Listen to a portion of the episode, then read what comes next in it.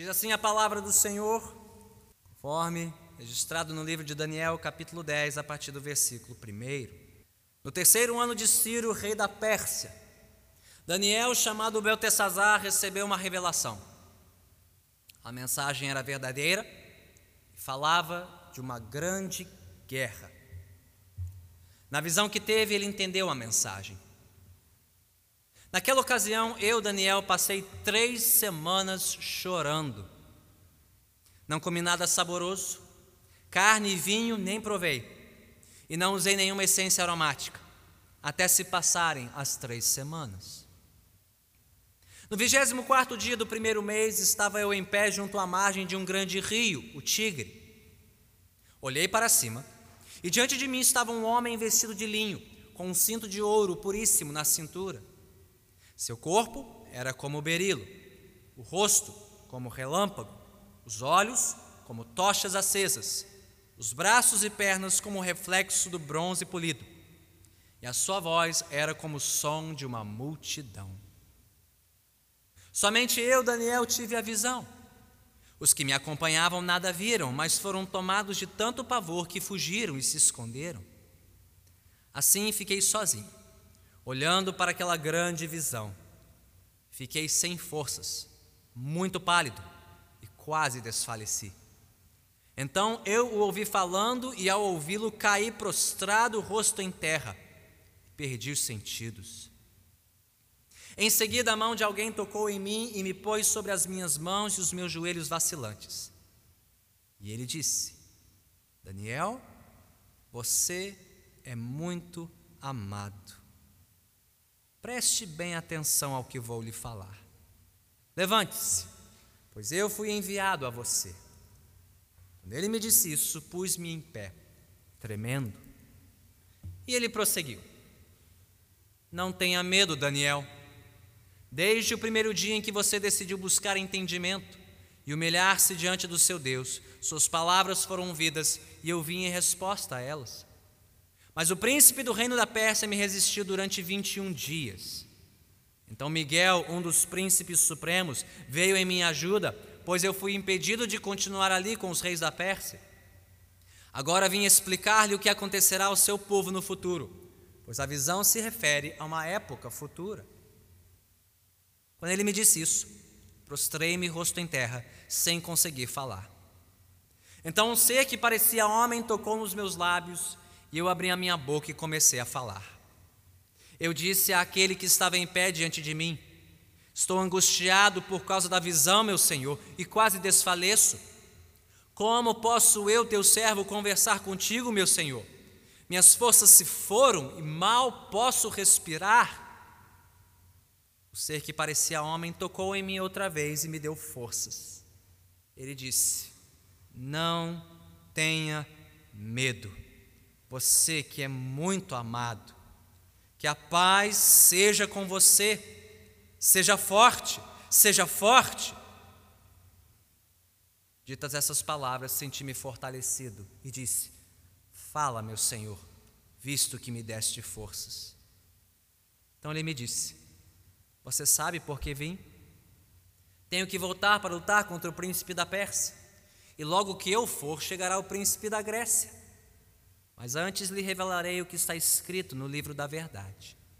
E nessa luta ninguém me ajuda contra eles, senão Miguel, o príncipe de vocês, sendo que no primeiro ano de Dario, rei dos Medos, ajudei-o e dei-lhe apoio.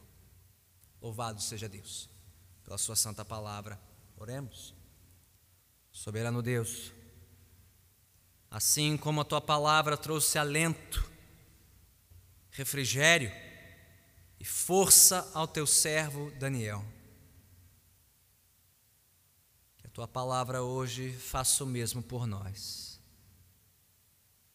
Que possamos ouvir a tua voz a nos falar estas mesmíssimas palavras. Não tenha medo. Seja forte. Seja forte. Senhor, que encontremos na tua palavra toda a força e paz de que necessitamos para viver esses dias maus. Que em tudo te demos a glória que te é devida. Assim nós oramos em nome de Jesus. Amém. Podemos sentar. Poucas coisas na vida nos constrangem e nos consternam mais do que quando nos sentimos despreparados. Seja despreparado para uma prova na escola ou na faculdade, despreparado para uma entrevista de emprego, ou no traje para uma ocasião social importante, seja despreparado para enfrentar uma enfermidade aguda, um revés profissional e financeiro, ou a perda de um ente querido. Enfim, poucas coisas são mais debilitantes, são mais humilhantes, são mais paralisantes do que encontrar-se despreparado para as provas e as exigências desta vida. À luz das reviravoltas mais recentes na nossa nação, com o término das eleições, muitas pessoas em nosso país, inclusive cristãs, estão se sentindo amedrontadas, aflitas, angustiadas, e até mesmo despreparadas para o que pode estar por vir nos próximos anos.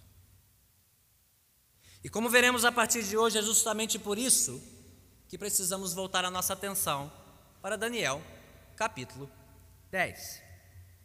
Aliás, não só este capítulo, mas este e os próximos, os últimos capítulos deste livro que temos estudado já há alguns meses.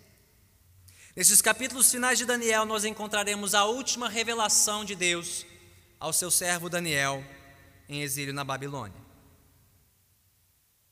Esta porção final consiste basicamente de três coisas, divididas em três capítulos. Aqui no capítulo 10, nós temos a preparação de Daniel para a última revelação do Senhor. No capítulo seguinte, estudaremos semana que vem, capítulo 11, veremos a visão do futuro iminente do povo de Deus. E então, no capítulo 12, no final, veremos a repercussão desta visão, tanto para Daniel como para o seu povo. Hoje olharemos somente para este capítulo, Daniel capítulo 10, a preparação de Daniel, que nos revelará como nós devemos estar preparados para o que o Senhor tem reservado para o seu povo em nosso tempo também. Em primeiro, qual era a situação de Daniel e como ele respondeu? Encontramos isso nos primeiros três versículos. O capítulo abre no versículo 1 com mais uma anotação importante, diz o texto: no terceiro ano de Ciro, rei da Pérsia. Era por volta do ano 536 ou 535 antes de Cristo.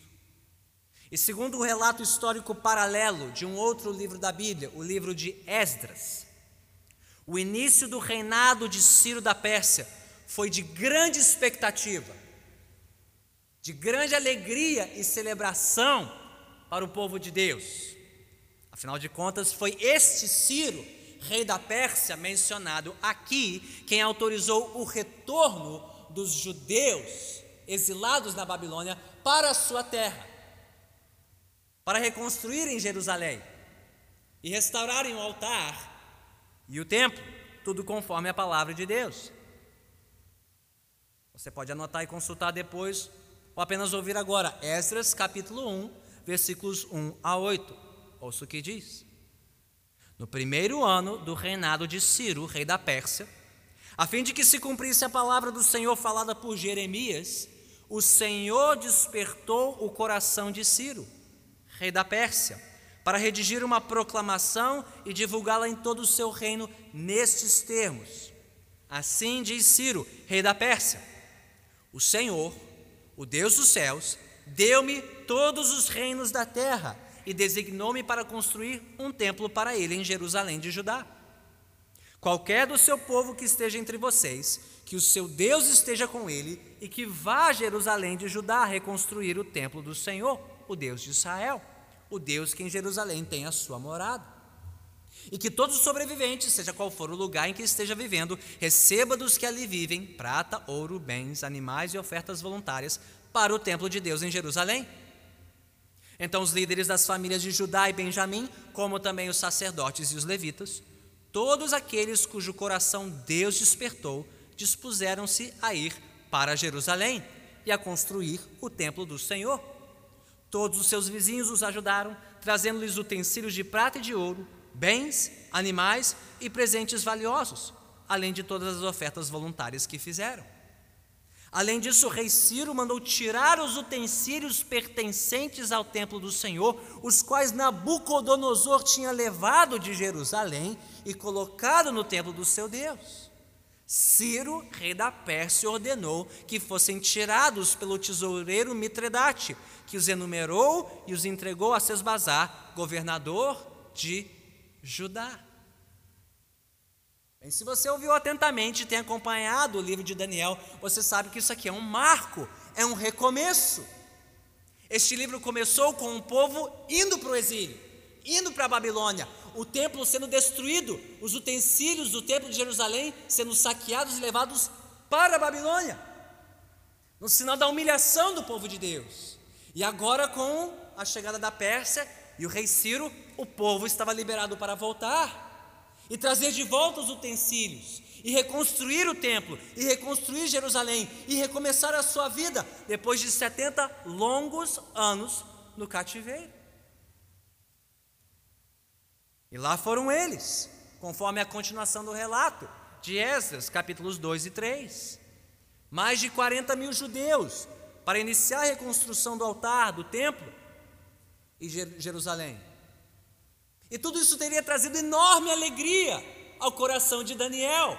Ele tinha sonhado com isso desde adolescente, agora já octogenário, já no fim da sua vida, vendo o seu povo voltando para sua terra vendo o seu povo esperançoso por reconstruir sua cidade, o templo, recomeçar a vida debaixo dos propósitos de Deus. Algo pelo qual ele tinha orado 70 anos. Como ouvimos Daniel orando no final do capítulo 9. Deus estava respondendo a oração do seu servo. E de repente, de forma inesperada, algo aconteceu. A história nos mostra que quando os judeus chegaram lá, em Jerusalém, e começaram a reconstruir a sua cidade, e os muros, e o altar, e o templo, surgiu uma grande oposição. Os vizinhos que deveriam colaborar passaram a atrapalhar e a intimidar os judeus em seus esforços. Tão grande foi essa oposição que esses vizinhos contrários aos esforços dos judeus conseguiram minar e sabotar o trabalho deles.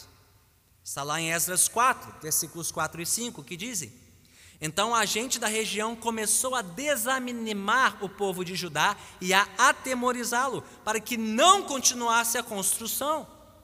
Pagaram alguns funcionários para que se opusessem ao povo e frustrassem o seu plano e fizeram isso durante todo o reinado de Ciro até o reinado de Dario, reis da Pérsia.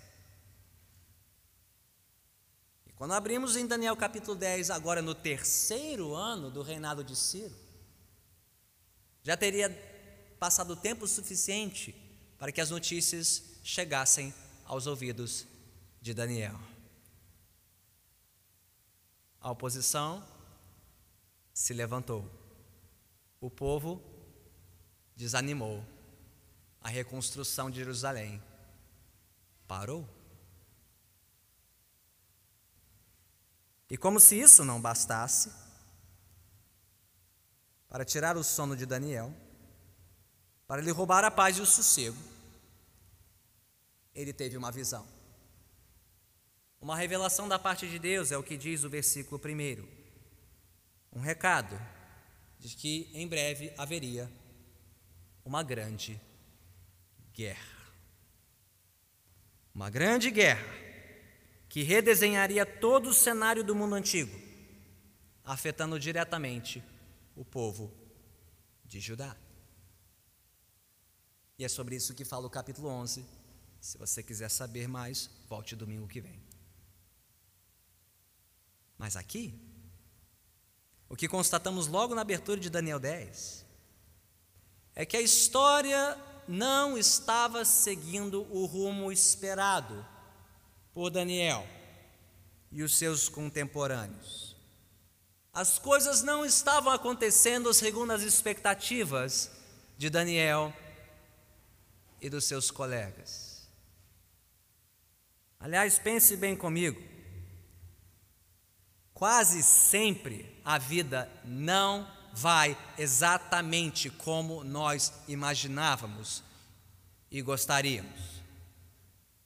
É a vida. Seja em casa, na família, saúde, emprego, finanças, na igreja, na sociedade, no país, no mundo. Raramente as coisas seguem as expectativas que nós criamos, os planos que nós traçamos. Mas, o que Daniel percebia como um grande obstáculo para o recomeço da vida do seu povo em sua terra, estava prestes a ficar muito mais difícil e desafiador.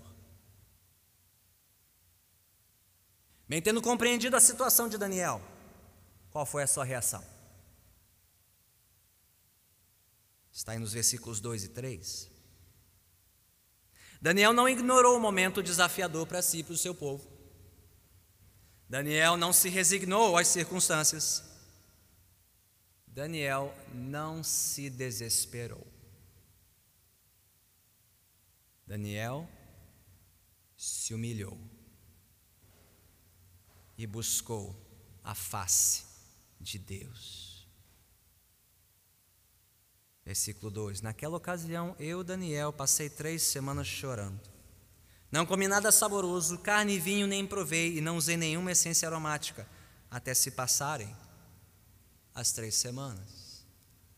O que Daniel estava fazendo aquelas três semanas o versículo 12 responde.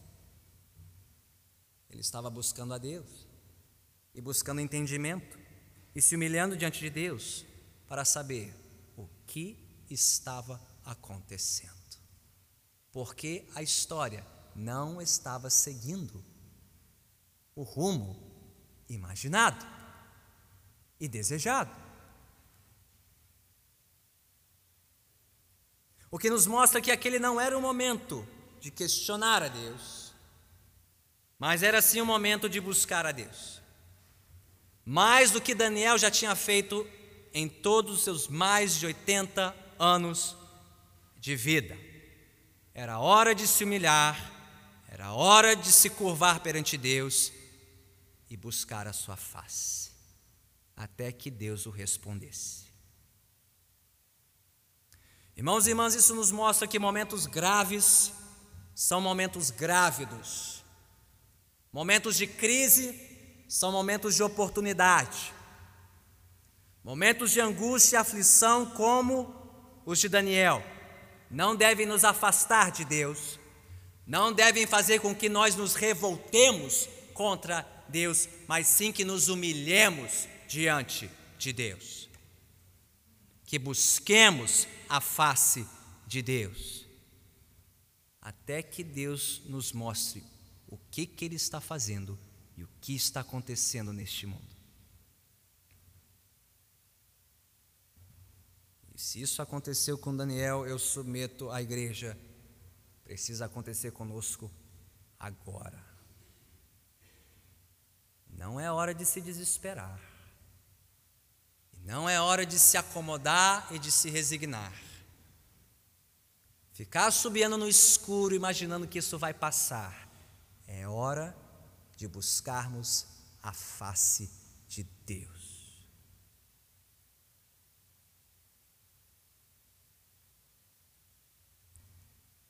Bem, o que foi que Daniel viu em resposta à sua busca de Deus? Está aí nos versículos 4 a 9. Passadas as três semanas de choro, três semanas de luto, três semanas de quebrantamento na presença do Senhor, Três semanas sem notícias novas dos céus. Nós não conseguimos ficar três minutos sem uma atualização das redes sociais para saber o que está acontecendo. O homem ficou três semanas e nada de Deus respondeu.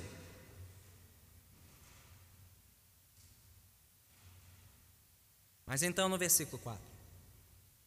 No 24 dia do primeiro mês, primeiro mês do calendário judaico, o mês que ele celebrava a Páscoa, a libertação de Israel. Daniel provavelmente estava clamando por livramento, por libertação, por salvação. Deus, salve-nos de novo. Salve-nos como o Senhor nos salvou no Egito. Mostra o teu poder e vem nos salvar, Senhor. Próximo do fim daquele mês, Deus apareceu. Daniel teve a visão, versículos 5 e 6.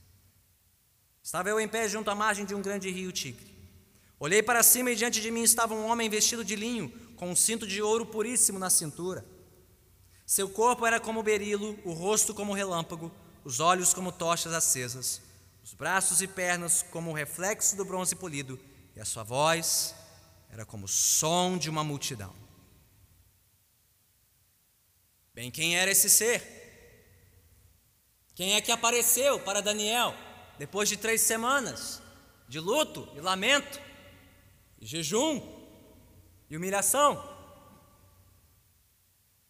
Bem, embora seja possível que Daniel tenha tido uma visão do próprio Deus, as características que são próprias de divindade, ouro, relâmpago, reflexo de bronze polido, voz como de multidão, temos aqui qualidades divinas de um ser sobrenatural. E a própria reação de Daniel, prostrar-se rosto em terra, perdendo os sentidos diante deste ser, é própria de alguém que teve um encontro com Deus. Vemos isso lá em Isaías 6. Vemos isso lá em Apocalipse 1, com o apóstolo João. Mas é mais provável que Daniel tenha visto aqui alguém enviado por Deus, um emissário dos céus, provavelmente um anjo, um representante da corte celestial. Isso para mim faz mais sentido à luz do que este ser diz mais à frente, lá no versículo 13 e 21, quando diz que recebeu a ajuda de um outro anjo, um outro príncipe, Miguel, um dos supremos. Então, provavelmente um colega de Miguel um colega de hoste angelical, alguém representando a autoridade de Deus, vindo da parte de Deus para encorajar, para consolar e instruir Daniel sobre o que estava acontecendo e por acontecer no futuro próximo. Enfim, Deus enviou um representante seu, da sua própria glória, majestade e poder, para assistir e socorrer Daniel. E quais foram as reações distintas a esse encontro? Vem você ver no versículo 7, 8 e 9. No versículo 7, note que os que acompanhavam Daniel nada viram. Não viram visão alguma, homem algum, mas ficaram tomados de tanto pavor que correram, se esconderam. Mas mesmo Daniel, no versículo 8 e 9, vendo sozinho esse emissário do Senhor, caiu o rosto em terra, sem forças que descobrimos aqui, irmãos e irmãs? Quando nós nos comprometemos a buscar a face de Deus, em momentos de grande angústia, de grande aflição, de grande agitação e comoção, quer pessoal e familiar, quer nacional e mundial. Quando nós nos comprometemos a buscar a face de Deus, procurar respostas para as nossas perguntas e inquietações. A melhor resposta que Deus pode nos dar é Ele mesmo.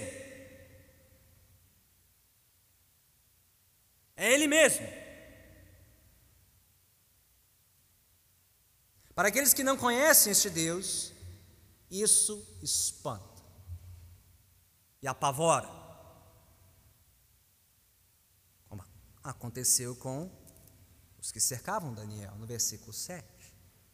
Mas mesmo para aqueles que conhecem a Deus, isso vai nos humilhar. Isso vai nos quebrantar. Isso vai nos esvaziar. Sim, nós precisamos nos voltar urgentemente para Deus neste país. Buscá-lo em oração e súplica neste momento de grande angústia e necessidade no Brasil. Mas nós precisamos estar prontos para o que Deus quer mostrar. E não há nada mais importante que Deus tenha para mostrar do que Ele mesmo. Sua glória, seu poder, sua autoridade, sua sabedoria, sua justiça. Ele está revestido de cinto de ouro, ele é puro, ele é santo. Seus olhos são como tochas acesas, ele vê tudo, ele sabe tudo, ele enxerga tudo nos lugares mais escondidos desta terra. Sua face é como um relâmpago aceso. Ninguém pode fitá-lo e ficar de pé. Não há outro igual a ele, não há outro acima dele. Ele é único, ele reina, ele é Senhor. Ele está no comando de todas as coisas. Então, quem buscar a Deus, não vá até Ele para cobrar respostas, cobrar explicações. Esta não é a hora de cobrar respostas e explicações de Deus. Esta é a hora de nos humilharmos perante Deus nos calarmos diante de Deus e nos rendermos à glória de Deus.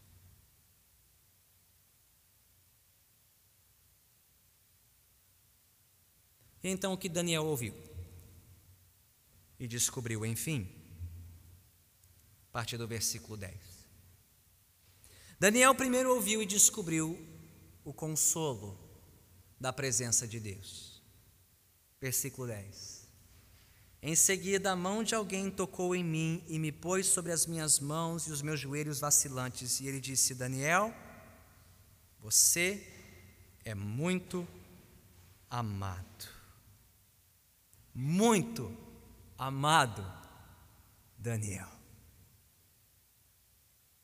Mesmo eu não te dando todas as respostas, mesmo eu não te dando todas as explicações, mesmo você não entendendo o que está acontecendo com o seu povo e com a história e com o mundo. Daniel, isso não muda o fato de que você permanece amado, amado por Deus. Você não foi abandonado por Deus, Daniel. Ele está aqui, ele está contigo, Daniel.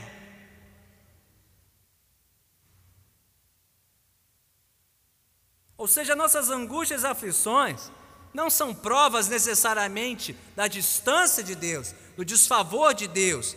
Deus abandonou o Brasil, Deus abandonou a igreja? Não! Deus está nos dando uma oportunidade de ouro para sabermos quanto nós somos amados, cuidados e protegidos por Ele. Não desperdicemos a oportunidade.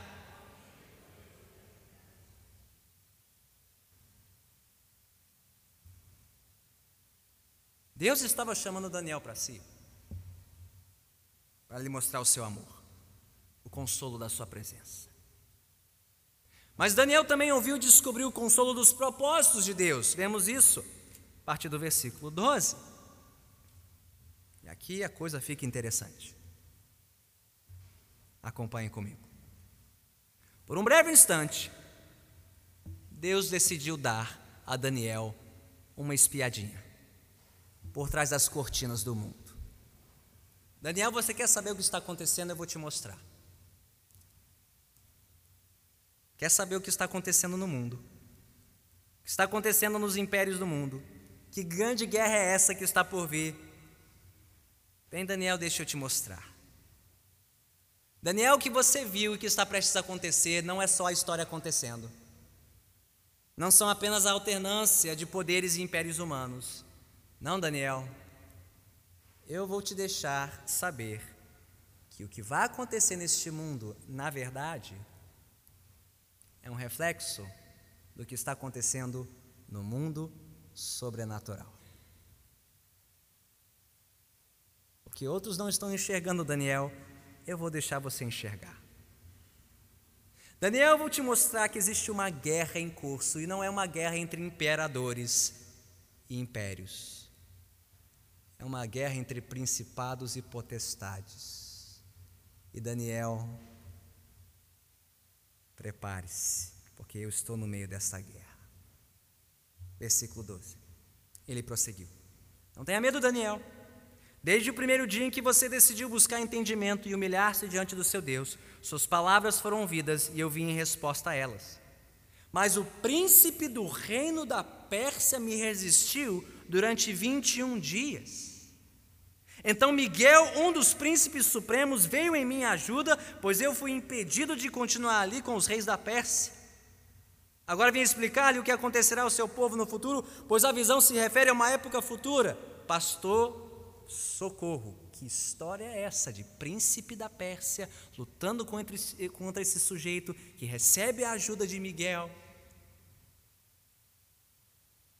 Daniel está sabendo que é uma guerra aqui entre principados, entre poderes que não são meramente humanos. Uma guerra que já estava envolvendo o povo de Deus, sendo perseguido e frustrado por este tal de príncipe da Pérsia. E se a linguagem aqui for coerente e Miguel, o anjo, é um príncipe, então estamos falando entre um príncipe caído, corrompido, o príncipe da Pérsia, a potestade por trás do império persa. E Miguel, o príncipe supremo, protetor do seu povo, está aí no versículo 13. E 21 também. E logo, logo viria outro versículo 20, o tal do príncipe da Grécia para também bagunçar a história. Daniel viu, pela graça e misericórdia de Deus, uma verdadeira guerra cósmica sendo travada entre os representantes espirituais das nações, tanto os demoníacos da Pérsia e da Grécia, como os angelicais, responsáveis por proteger o povo de Deus, o povo de Israel. Era isso que estava acontecendo e que ninguém estava entendendo as trevas se levantando para frustrar o retorno e a reconstrução da vida do povo de Deus. Bem, por mais estranho que isso possa soar aos nossos ouvidos modernos, a Bíblia é muito clara a esse respeito, sobre os bastidores espirituais dos conflitos que se desenrolam neste mundo e que atingem o próprio povo de Deus. Você pode abrir o livro de Apocalipse, capítulo 12, e está lá a guerra cósmica deflagrada entre o diabo, a antiga serpente e as suas hostes, e a mulher, a igreja, perseguida, mas protegida pelo Senhor. Ou se isso não lhe convence, ouça as palavras familiares de Paulo. O apóstolo Paulo, Efésios 6, versículos 10 a 12. Finalmente, fortaleçam-se no Senhor e no seu forte poder. Vistam toda a armadura de Deus para poderem ficar firmes contra as ciladas do diabo, pois a nossa luta não é contra seres humanos, mas contra os poderes e autoridades, contra os dominadores deste mundo de trevas, contra as forças espirituais do mal nas regiões celestiais.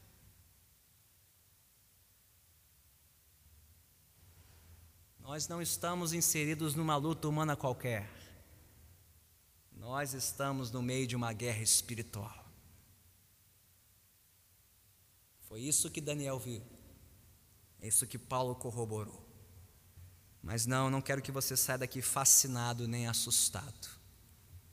Perdi meu sono agora, pastor. Que história é essa? Não. Quero que você saia daqui instruído e preparado. Porque a nossa luta neste país não é contra seres humanos.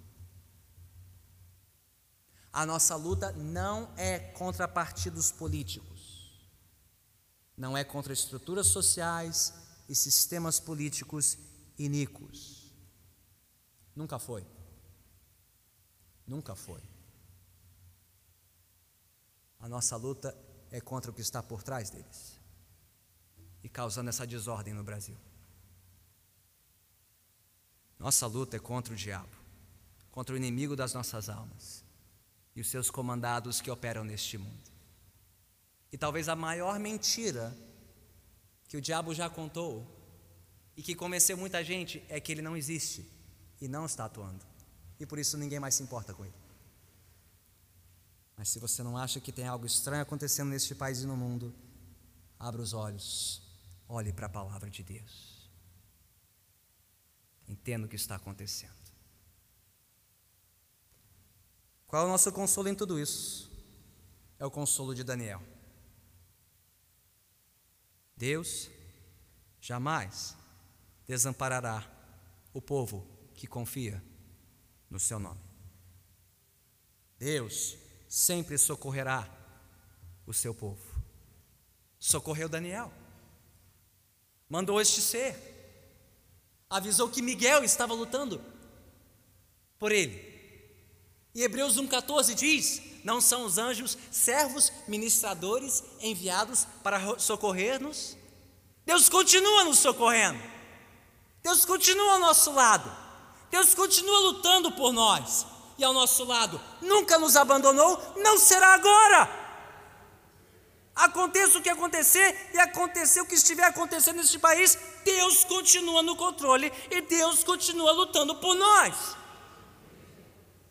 Portanto, nunca estaremos em minoria, nunca estaremos em desvantagem com o Senhor ao nosso lado.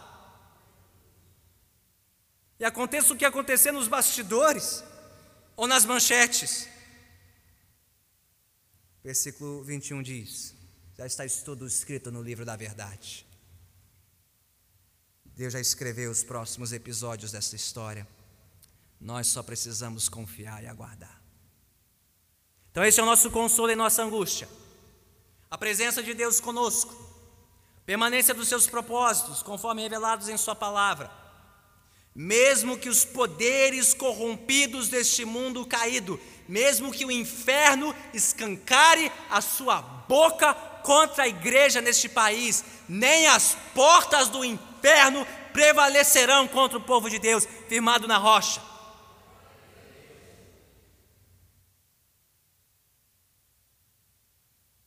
Então Daniel ouviu e descobriu, por último, o consolo do poder de Deus.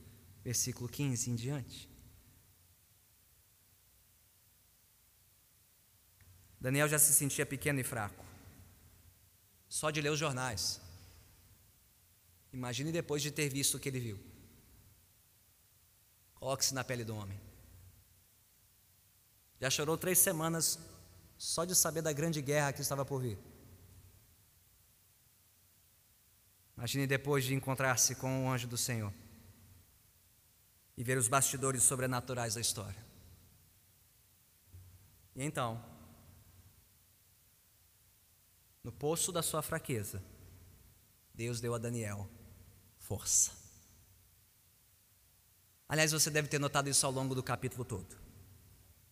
Quantas vezes Daniel disse que estava sem forças, muito pálido, perdendo os sentidos, está lá no versículo 8. De mãos e joelhos vacilantes, versículo 10. Tremendo, versículo 11. Mudo, versículo 15. Angustiado, versículo 16. Sem forças sequer para respirar, versículo 17. Mais alguém aqui tendo dificuldade de respirar esses dias? Você está em boa companhia.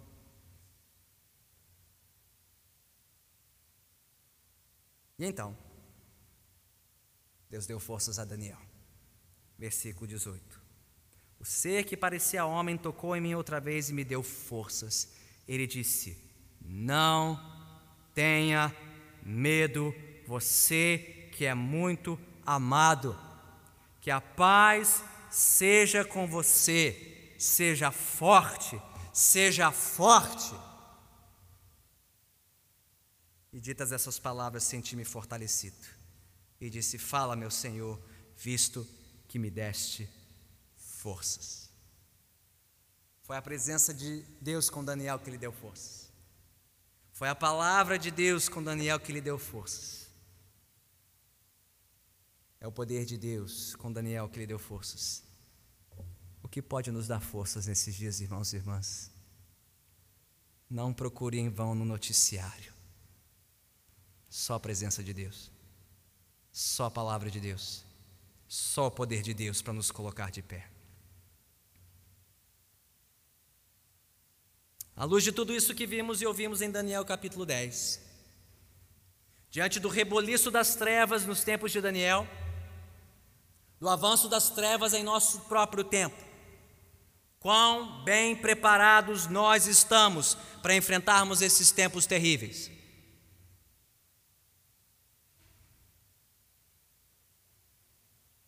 Irmãos e irmãs, há consolo na presença de Deus.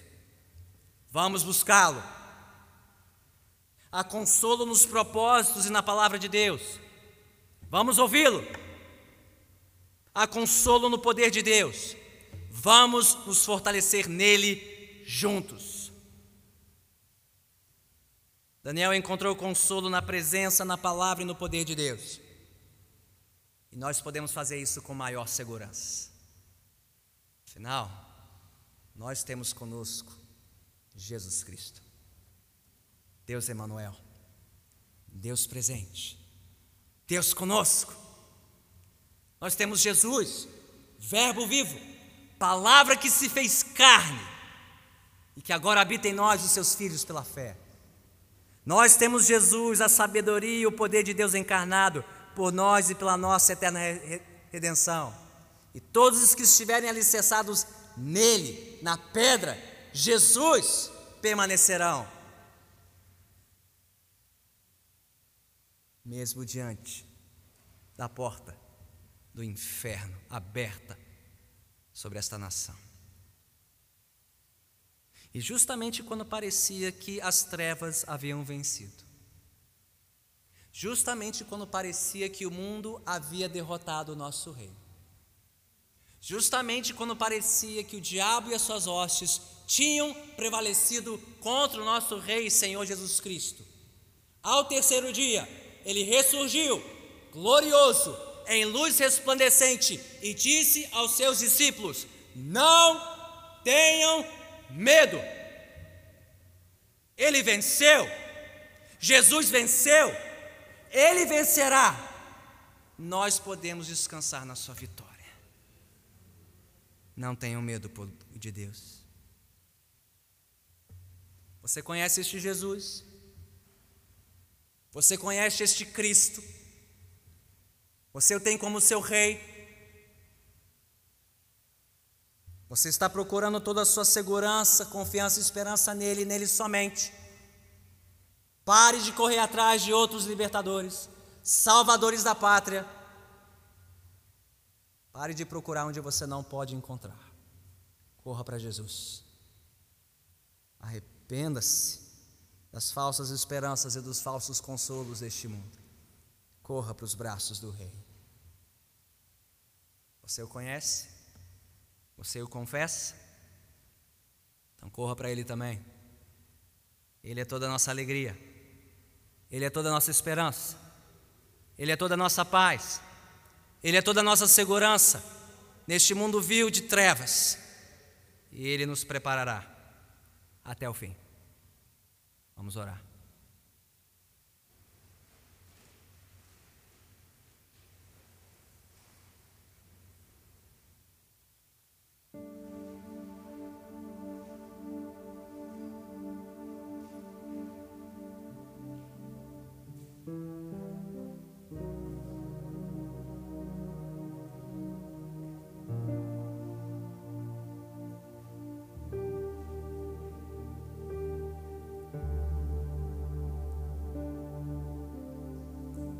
Ó oh, Senhor, muitos de nós nos sentimos como Daniel.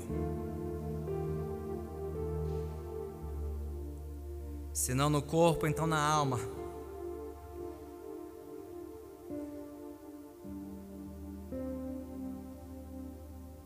Sentimos fracos, sem forças, confusos, perplexos, até com dificuldade de respirar nesses dias.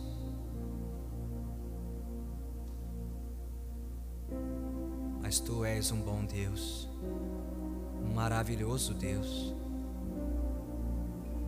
um Deus que se revela aos seus na tua palavra, que faz por nós o que tu fizeste por Daniel,